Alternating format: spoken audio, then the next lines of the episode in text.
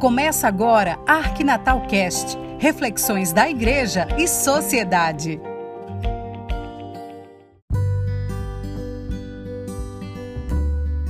Olá amigos, olá amigas.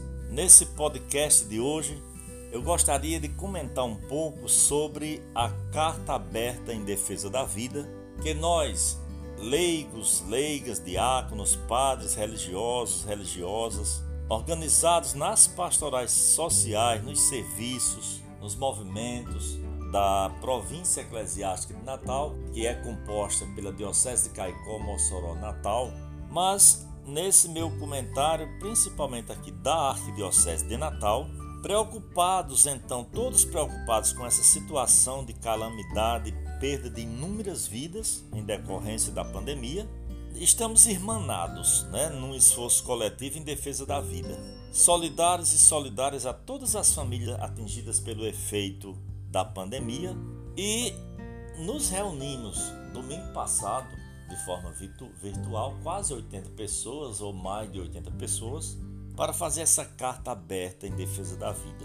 E na conversa a gente chamava atenção para o que o Papa Francisco tanto clama da igreja tanto clama para a reconciliação com as diferenças. Aí nós temos a campanha da Fraternidade Ecumênica 2021, né, esse ano, que trata das diferenças, uma campanha da fraternidade realizada em forma conjunta, ecumênica, com igrejas cristãs para pensar uma só coisa, defesa da vida e vida plena. O Papa afirmou em um de seus discursos aos movimentos sociais, principalmente, ele diz: hoje a comunidade científica aceita aquilo que os pobres já há muito denunciam. Estão a produzir-se danos, talvez irreversíveis, no ecossistema.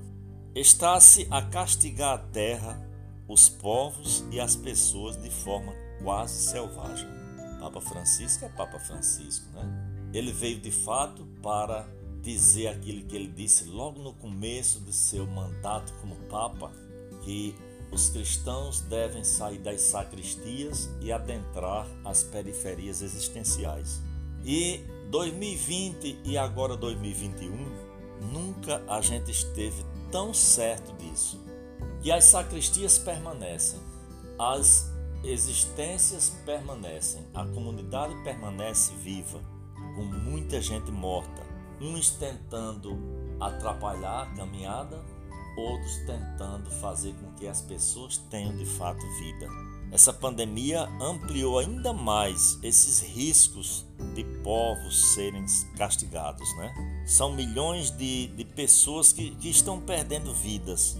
Além de impactar no aumento da fome mundial e na piora das condições de extrema pobreza para milhões de pessoas, aprofunda as iniquidades sociais que já vinham se agravando mesmo antes dessa crise sanitária.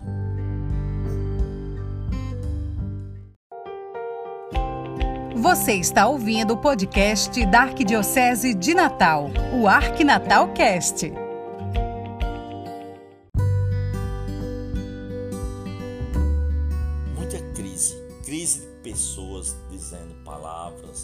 Palavras, que ofendem uns aos outros, palavras que não são bem pensadas ou são para apenas fazer aquilo que você está querendo dizer, palavras que vêm diante do problema e as pessoas falam de fato.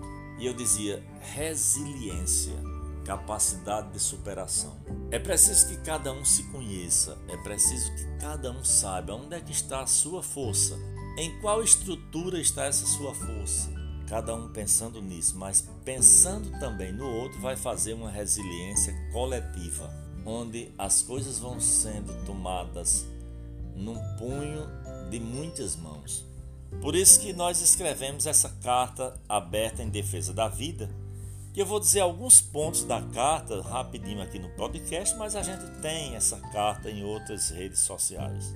Nesse contexto de defesa da vida, a gente apresenta o que nos move e a gente comove, é, convoca todas as pessoas para que com a gente construa uma jornada para conter a disseminação desse novo coronavírus e manter a preservação da vida. O primeiro ponto importante: o diálogo na busca de consensos em defesa da vida.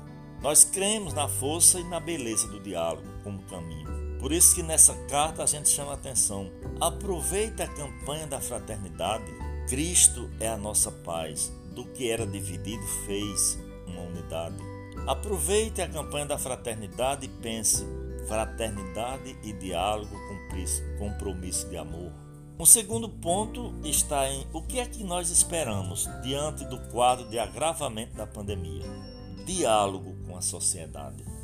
No nosso caso aqui, a sociedade norte-rio-grandense, sobre a necessidade urgente de manter, manter todas as medidas de prevenção para controlar a transmissão do vírus e enfatizar bem o papel dos governos, né, federal, estadual, municipal, na adoção de ações para superação dessa crise por, por que passamos.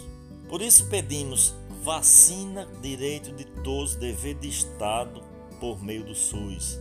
Por isso pedimos, somos a favor da vida, da dignidade e da justiça social.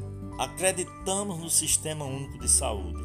O sistema de saúde nunca mostrou tão bem para que veio durante essa pandemia a sua importância, sua capacidade de dar respostas. Precisamos exigir dos governantes vergonha, coragem.